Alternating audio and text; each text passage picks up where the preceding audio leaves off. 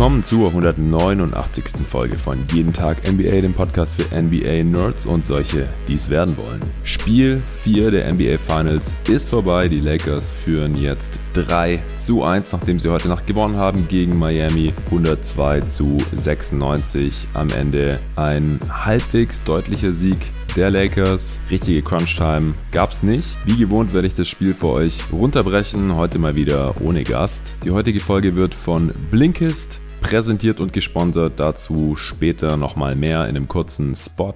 Ja, in Spiel 4 lief einiges anders als in Spiel 3, das ich ja mit Julius Schubert zusammen hier analysiert hatte. Einige der Adjustments, die wir hier besprochen hatten, wurden auch tatsächlich umgesetzt von Seiten der Lakers von Frank Vogel, dem Head Coach. Aber der größte Unterschied war auf Seiten der Heat. Bam Adebayo hat gespielt, war sicherlich nicht ganz bei 100%, aber stand heute immerhin für 33 Minuten auf dem Platz. Die Heat mit ihm auf dem Feld auch bei plus drei. Er sicherlich auch der Hauptfaktor dafür, dass dieses Spiel sehr viel defensiver geprägt war. Ziemlich low scoring, zusammen nicht mal 200 Punkte. Offensivrating der Heat deutlich niedriger als die letzten beiden Spiele, als Bam nicht dabei war. Dragic natürlich auch nicht dabei war. Er heute auch nach wie vor draußen verletzt. Aber die Heat hatten eben Five Out gespielt und wie Julius auch im letzten Pod richtig geahnt hatte, mit Bam auf dem Feld der eben keine Dreier nimmt, nicht schießen kann, sieht die Offense der Heat eben gleich ganz anders aus und kann eben auch anders und unterm Strich heute auch besser verteidigt werden von diesem Lakers Team. Großer Faktor dafür natürlich auch, dass Anthony Davis wieder mitgespielt hat. Der war zwar letztes Mal auch auf dem Feld, aber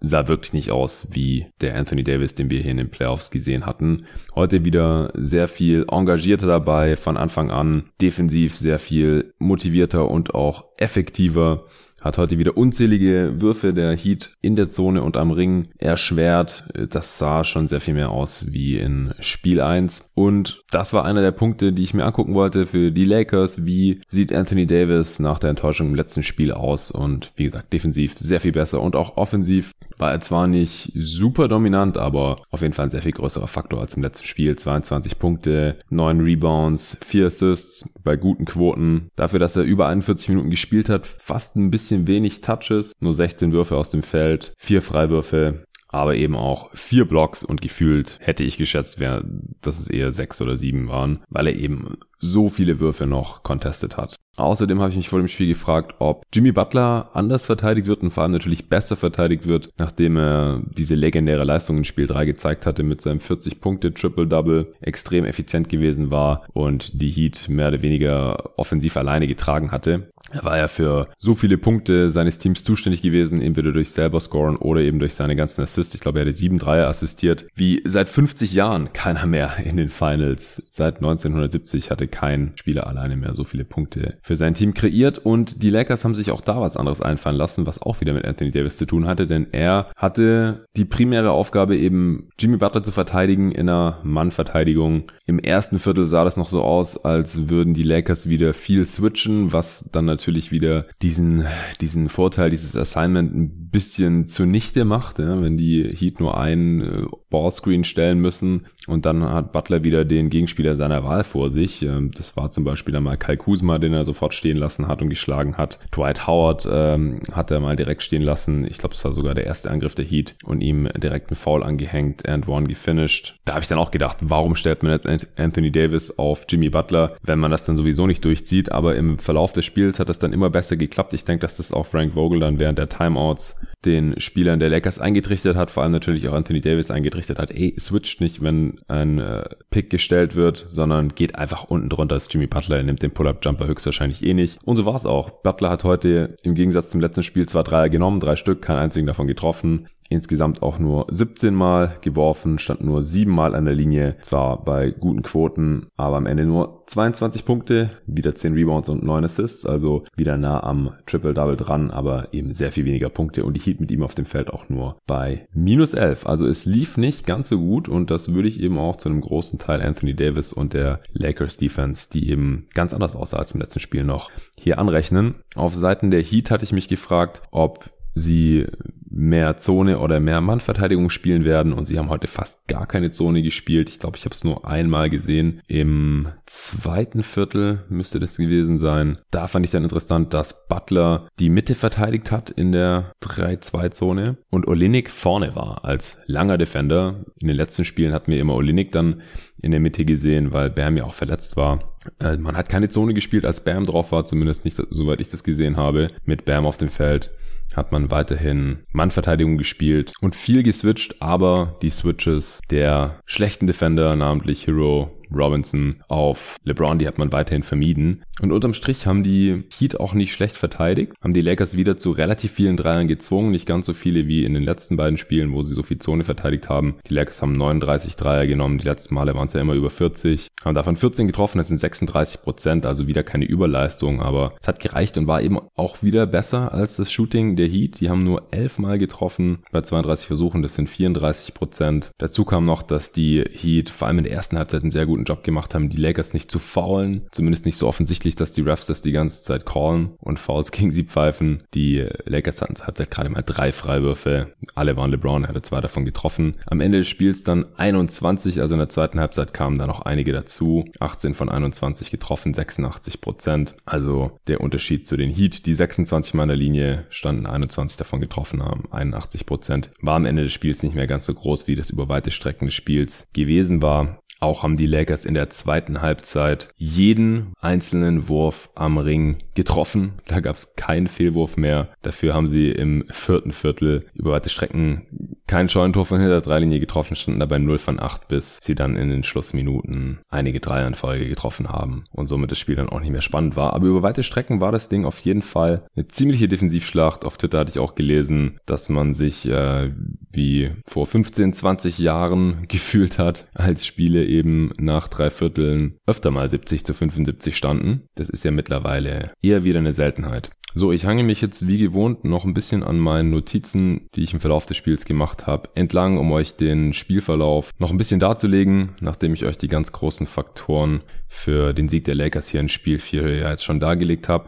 Ich fand, wie gesagt, die Matchups zu Beginn des Spiels ziemlich interessant. Dadurch, dass Davis Butler übernommen hat, hat LeBron Crowder verteidigt und Dwight Howard Bam Adebayo. Dwight Howard hat allerdings heute nur die erste Halbzeit gestartet, in der zweiten dann Markeith Morris, da der Smallball der Lakers sehr viel besser funktioniert hat. Also Howard mit nur knapp acht Minuten Spielzeit wie gesagt, er wurde direkt von äh, Butler im Switch da vernascht und in der Offense wurde er dann eben auch von Crowder verteidigt, da Bam Anthony Davis übernommen hat. Das war auch anders als im ersten Spiel und Butler hat wieder LeBron verteidigt und dadurch, dass Dwight Howard eben immer so einen Größenvorteil da hatte gegen Crowder, hat der dann da immer versucht aufzuposten. Die Heat haben aber alle Post-Ups heute gefrontet, was dann auch die Entry-Pässe eben schwierig gemacht haben, da sie dieses Fronten eben ziemlich gut gespielt haben. Da gab es dann später auch, als Anthony Davis aufposten wollte, jeweils von Rondo und LeBron, einen verhauenen Entry Pass, der jeweils zu weit hinter Anthony Davis war, sodass die direkt ins Ausgesegelt sind. Ja, was zu Beginn des Spiels auch aufgefallen ist, dass KCP direkt wieder Ballhandling-Aufgaben übernommen hat, direkt mal ein Pick and Roll mit Anthony Davis gelaufen ist. Im letzten Spiel hatte ich noch gesagt, dass mir das eigentlich gefallen hat, auch wenn KCP da nicht so gut drauf war, dass man noch jemand anderes als LeBron und Rondo, der im letzten Spiel auch schon nicht gut war, was auf the Dribble versucht.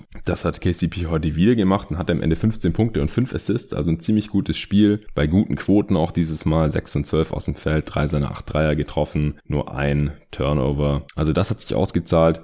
Und es war besonders wichtig, weil Rondo eben wieder ein ziemlich schlechtes Spiel hatte, nur einen seiner sieben Würfe getroffen, ist zwar auch teilweise in die Zone gezogen und hat dann auch den Layup genommen, um die Defense zu bestrafen, die ihn dann nicht so wirklich verteidigt, aber hat da mehrere hintereinander verlegt, wieder kein Dreier getroffen, 0 von 2. 5 Assists zwar bei zwei Punkten, auch sieben Rebounds, zwei davon offensiv, auch im vierten Viertel, ich glaube, die waren beide im vierten Viertel, hat er damit Possessions für die Lakers am Leben gehalten, was wichtig war, um, um die Führung dann eben zu verteidigen und über die Ziellinie zu retten. Also Rondo hat auch trotz mieser Shooting-Leistung oder Scoring-Leistung am Ende in der Crunch, also Crunch-Time, wie gesagt, war es nicht so wirklich, aber im vierten Viertel eben noch gespielt, in der Closing-Lineup gespielt, zusammen mit LeBron, AD, KCP und Alex Caruso, KCP hat auch am Anfang des Spiels, als die Lakers Offense ziemlich zäh aussah, die war nicht so wirklich eingestellt, wieder gegen eine Defense, die von Bam Adebayo geankert wird, zu spielen. Da hat der äh, Caldwell Pop direkt mal zwei Eckendreier reingehauen. Das war wichtig. Auch Danny Green hat einen Pick, den er für LeBron gestellt hat, geslippt, ist direkt in die Corner geslippt. Damit hat die Defense nicht gerechnet, die ja immer jetzt ziemlich hart gegen LeBron hatchen oder stunten mit Hero oder Duncan Robinson, aber dann eben wieder zum Picksteller eigentlich zurückgehen, um dann eben nicht dieses Switch zu haben, wo äh, LeBron dann normalerweise Robinson und Hero total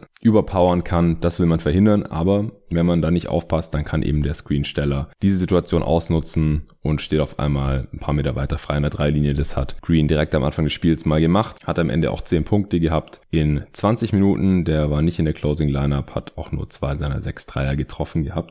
Aber man hat eben gesehen, dass sich die Lakers Offense zumindest ein bisschen darauf eingestellt hat, was die Heat Defense im letzten Spiel gemacht hatte. Anthony Davis, wie gesagt, auch von Anfang an direkt engagierter defensiv, hat einmal in drei Possessions aufeinanderfolgend erst Hero im Fastbreak verteidigt. Er hatte eigentlich ein 1 gegen 0 Layup oder Dunk. Anthony Davis ist aber hinter ihm hergerannt und Hero hat das so irritiert, dass er den Ball verlegt hat. Gab keinen Block natürlich für Anthony Davis, denn er war nicht dran, aber war im Prinzip ein Chase Down und super Defense, Transition Defense von Anthony Davis Davis, dann ist er wieder die Offense gelaufen, hat dort einen Ball im Poster bekommen und reingelegt und dann im direkt nächsten Angriff hat er einen Chase-Down-Block im Halbfeld gegen Kelly Olynyk von hinten gemacht, hat den dann geblockt. Also da war direkt klar, Anthony Davis spielt heute mal wieder mit, hat wie gesagt seine Sache defensiv One-on-One -on -one gegen Butler gut gemacht in diesem Spiel und gleichzeitig hat noch super Help-Defense gespielt in der Zone. Und wenn das mal eben nicht geklappt hat, dass Anthony Davis am Butler dran geblieben ist, dann hat Butler das meistens auch eiskalt ausgenutzt und wieder in der Zone gescored.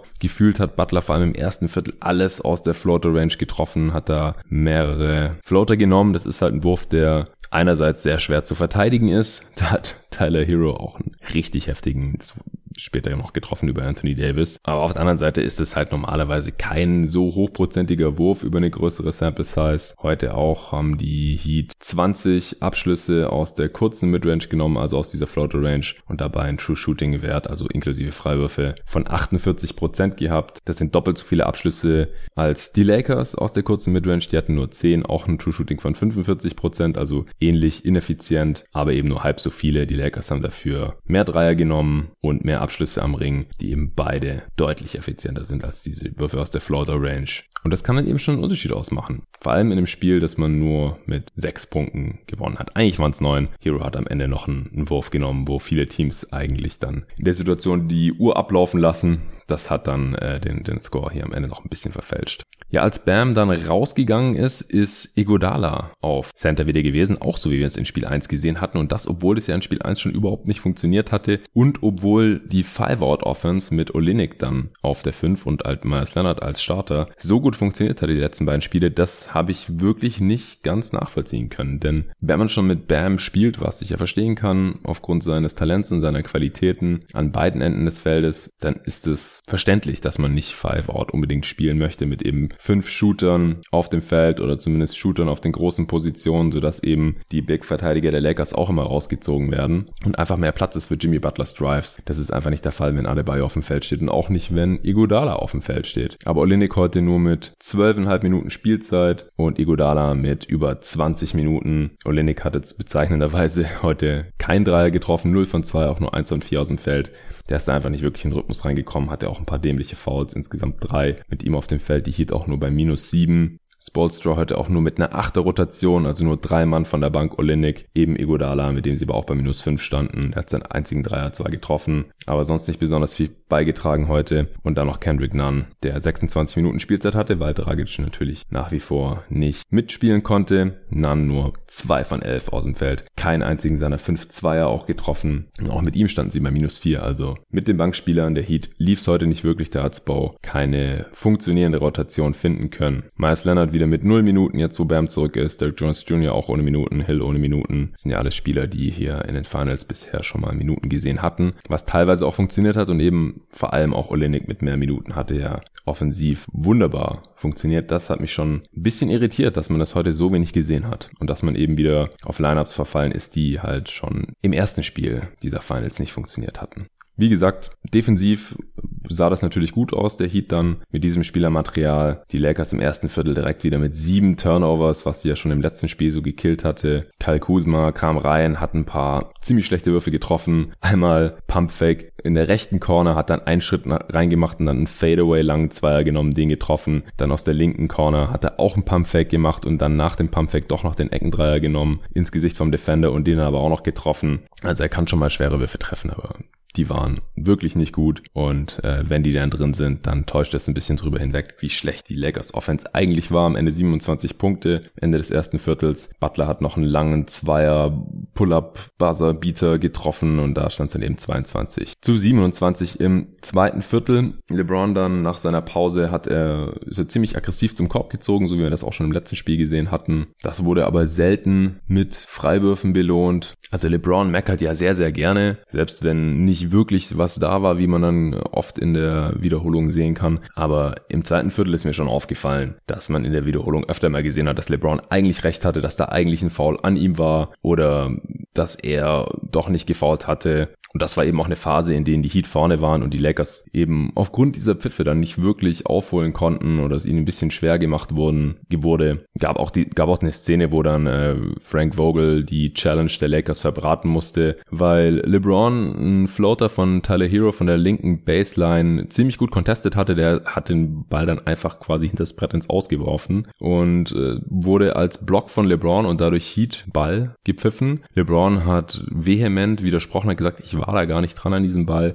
Hat man in der Wiederholung auch ganz deutlich gesehen. Vogel hat gechallenged und dadurch recht bekommen, durfte seinen Timeout auch behalten, aber die Challenge war dadurch dann eben weg. Ja, bis zur Halbzeitpause konnten die Lakers sich dann knapp in Führung bringen, haben 49 zu 47 geführt, hatten zu dem Zeitpunkt ein Offensivrating von 107, was ja schon unterdurchschnittlich wäre im Liga-Saison-Vergleich, aber die Heat eben noch deutlich ineffizienter Offensivrating von 98. Butler zu dem Zeitpunkt auch nur mit 13 Punkten, zwei Rebounds, zwei Assists, also der hat vor allem was das Playmaking für seine Mitspieler angeht, in der zweiten Halbzeit noch ein bisschen aufgedreht. Genauso LeBron, der hatte zur Halbzeit nur 8 Punkte, 3 Rebounds, 4 Assists und schon 5 Turnovers. Am Ende des Spiels dann 6, also in der zweiten Halbzeit war dann sehr viel ballsicherer unterwegs, wie man das eigentlich auch von ihm gewohnt war. Die ersten zwei Spiele zumindest. Im letzten Spiel hat er mit acht Turnovers ja seinen eigenen Finals-Rekord eingestellt und äh, da war er auf besten Wege, den heute zu brechen mit fünf zur Halbzeit. Aber dann, wie gesagt, am Ende nur sechs bei 28 Punkten, 12 Rebounds und acht Assists. Heute auch mit starken Quoten, wie ich das ja nach dem letzten Spiel eigentlich auch schon erwartet hatte heute von ihm. Acht von 16 aus dem Feld, zwei von fünf Dreier, zehn von zwölf von der Freiwurflinie. Also in der zweiten Halbzeit hat er auch neun Freiwürfe dann noch gezogen. Das Ball-Movement der Heat war in der ersten Halbzeit auch nicht so stark, wie man es aus den letzten Spielen gewohnt war. Hatten zur Halbzeit nur sieben Assists bei sechs Turnovers und auch die Dreierquote der Heat. Vier von 15 zur Halbzeit. Lakers sieben von 16. Also da hat sich zur Halbzeit schon einiges angedeutet, was sich dann auch in der zweiten Hälfte fortgesetzt hat. Bevor ich euch davon noch mehr erzähle, rede ich jetzt nochmal ein bisschen über Blinkist. Viele Hörer werden es ja schon kennen, ist eben auch der regelmäßigste und treueste Sponsor hier bisher bei jeden Tag NBA. Blinkist ist eine App, die ich euch nur wärmstens empfehlen kann. Ich nutze jetzt schon seit über zwei Jahren und die Finals könnten nach dem nächsten Spiel zu Ende sein und dann ist die NBA-Saison 2019-20 auch vorbei. Dann kommt zwar am 18.11. noch die NBA Draft und danach die Free Agency, aber vielleicht überlegt ihr euch ja schon langsam, was ihr bis zum 18.11. macht. Ich werde zwar noch den einen oder anderen Pod rausbringen, bis dahin aber nicht ganz so viele wie jetzt während der laufenden Saison, während der Playoffs.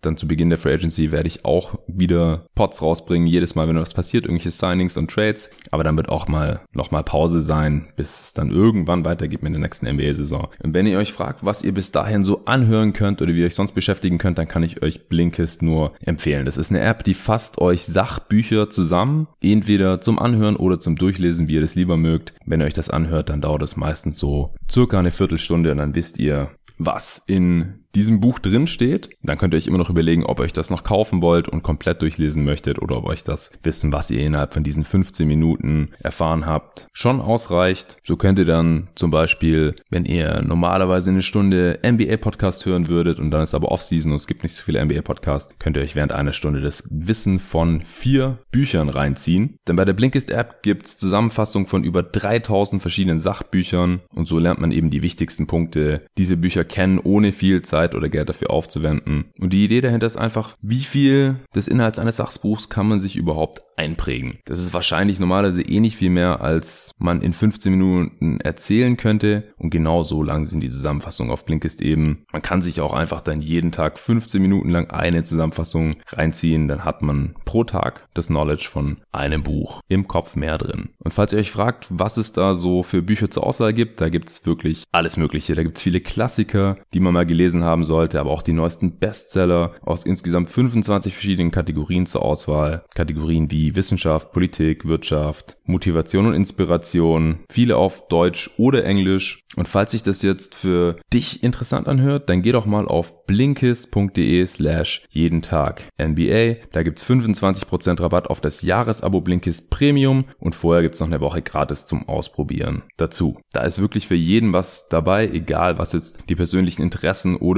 Ziele sind, da bin ich mir ziemlich sicher. Und jeden Monat kommen auch noch so circa 40 neue Titel dazu. Jetzt aktuell neu zum Beispiel das große Buch vom Schlaf von Matthew Walker, Namensvetter von mir, offensichtlich. Die enorme Be Bedeutung des Schlafs, beste Vorbeugung gegen Alzheimer, Krebs, Herzinfarkt und vieles mehr. Schlafen, ganz wichtig, ja, hat ja LeBron neulich auch wieder bestätigt. Anthony Davis hat gesagt, er kennt niemanden, der so viel schläft wie LeBron James. Eine andere Neuheit noch, so bin ich eben von Stephanie Stahl, erkenne dich selbst und andere, klingt auch nützlich. Und dann noch ein Buch, das sehr interessant klingt, finde ich. Für mich als ehemaligen Amerikanist, Der Raum, in dem alles geschah von John Bolton, Aufzeichnungen des ehemaligen Sicherheitsberaters im Weißen Haus. Das sind nur einige von tausenden von Titeln die ihr auf blinkist.de zur Verfügung habt. Also wenn es für euch in Frage kommt, dann wartet nicht länger, geht auf blinkist.de, b-l-i-n-k-i-s-t.de slash jeden Tag MBA und sichert euch mit meinem Link die 25% Rabatt und die Gratiswoche und helft obendrein mir dabei,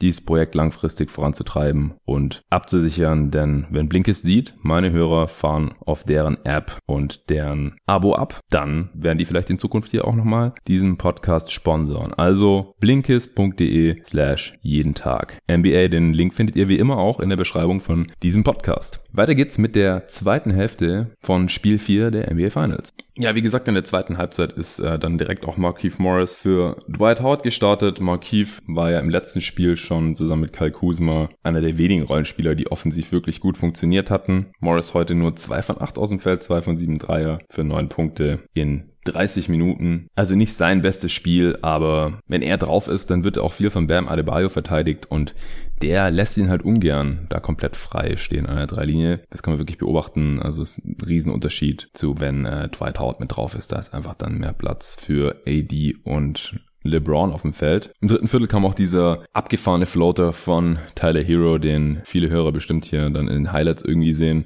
Kann mir nicht vorstellen, dass der nicht in äh, diversen Wiederholungen und Top Tens und so weiter auftaucht, denn das war der höchste Floater, den ich jemals gesehen habe. Also ich habe definitiv auch schon in Basketballhallen gezockt, wo das Ding einfach oben gegen die Decke geflogen wäre. Tyler Hero zieht über die Mitte, springt ab, Anthony Davis kommt zum Contest und Hero wirft das Ding einfach nur in einem hohen Bogen, bestimmt fünf Meter, sechs Meter in die Höhe und das Ding fliegt gerade runter auf den Korb und droppt einfach rein. Unglaublicher Wurf. Hero heute auch mit besserer Quote als im letzten Spiel noch. Da hat er erst in der Konstanz wieder angefangen zu treffen, nachdem er da vorne katastrophal unterwegs war. Heute 21 Punkte, 7 Rebounds, 3 Assists bei 3 Turnovers, 3 von 7 von Downtown, 8 von 18 aus dem Feld. Also 21 Punkte aus 20 Shooting Possessions. Haut jetzt auch keinen um. 37 Minuten gespielt auch wieder. Aber er ist jetzt der Rookie mit den meisten Spielen mit zweistelliger Punktzahl in Folge in diesen Playoffs, nämlich 19 Stück. Das hatte vor ihm nur Alvin Adams geschafft. Ich glaube 1976 wurde eingeblendet vor dem Spiel.